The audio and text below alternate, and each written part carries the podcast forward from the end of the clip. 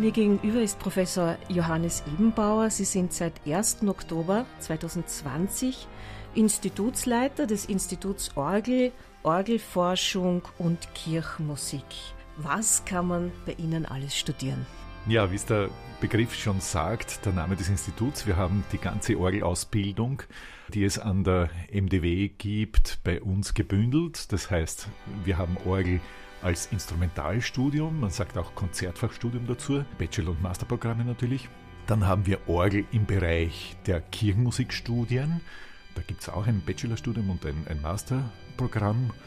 Und dann gibt es Orgel in den pädagogischen Studien. Einerseits einmal in IGB, also Instrumental- und Gesangspädagogik. Das ist sozusagen das Ausbildungsprogramm für das Unterrichten in Musikschulen, Konservatorien etc. Aber es gibt ja auch Orgel als Hauptfach für Schulmusik oder ein zweites Fach in Schulmusik oder auch im IGB-Bereich ein zweites Fach, wo man Orgel wählen kann. Also wir sind da eigentlich eine Ausnahme an der MDW, weil Klavier wird zum Beispiel angeboten in den Instrumentalkonzertfachstudienbereichen, aber auch in einem eigenen Institut im Pädagogikbereich. Bei uns ist die ganze Orgelausbildung sozusagen gebündelt und es macht einen großen Sinn, glaube ich. Beim Instrument Orgel darf ich jetzt nachfragen, wo das Instrument unterrichtet wird und auch welche Instrumente.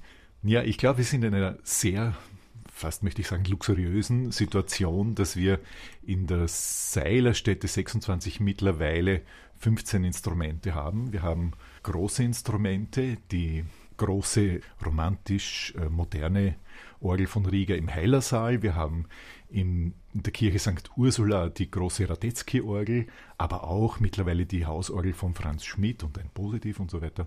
Und wir haben vor allem auch seit 2000 13 die wunderbare Cologne-Orgel in der Idee von Silbermann, die uns große Informationen gibt für die Interpretation der ganzen Musik von, und inklusive natürlich von Bach. Sie haben das Institut Orgel, Orgelforschung und Kirchenmusik. Welches Angebot gibt es im Rahmen der Kirchenmusik? Das Kirchenmusikstudium ist eines der umfassendsten Studien überhaupt. Das heißt, man lernt nicht nur Orgel spielen, sondern es ist gleichzeitig ein wesentlicher Schwerpunkt auf den Vokalbereich gelegt.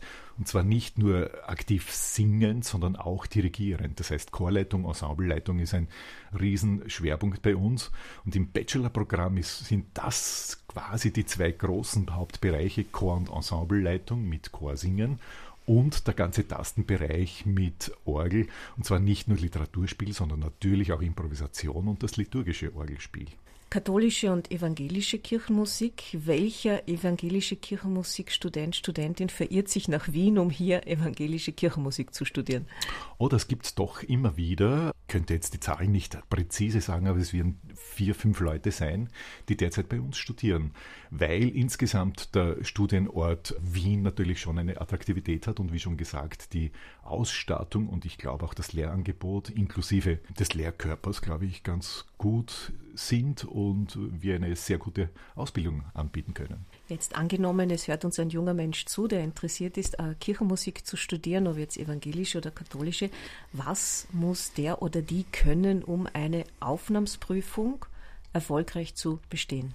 Ja, wir verlangen zur Aufnahmeprüfung, Zulassungsprüfung wird sie auch genannt, das Spiel an der Orgel, im etwa Schwierigkeitsgrad Orgelbüchleinstücke von Johann Sebastian Bach, aber auch ein bisschen darüber hinausgehende andere Literatur, wo man sich vieles auswählen kann. Wir verlangen auch, dass jemand Liedbegleitung spielen kann, ohne dass er einen ausgesetzten Satz vor sich liegen hat.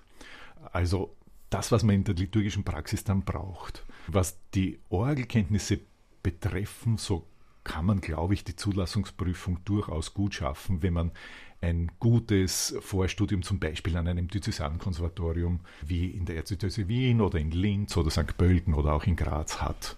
Im Bereich äh, des Singens muss man den Nachweis erbringen oder muss man erkennen, dass es eine bildungsfähige Stimme gibt, mit der man durchaus sich ausdrücken kann und die vor allem dafür geeignet sein sollte, eben als Chorleiter, Chorleiterin dann zu arbeiten und, und auch äh, stimmliche Informationen weiterzugeben.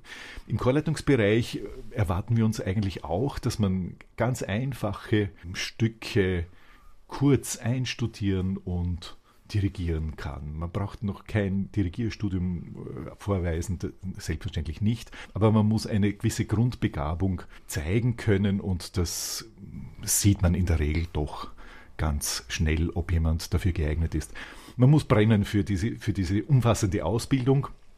Das ist einmal ganz wichtig. Und wenn sich jemand interessiert, machen wir es eigentlich standardmäßig so, dass man auch Beratung über das Studium macht. Man kann mich gerne dazu kontaktieren und da treffen wir uns und gehen einmal die ganzen Dinge durch.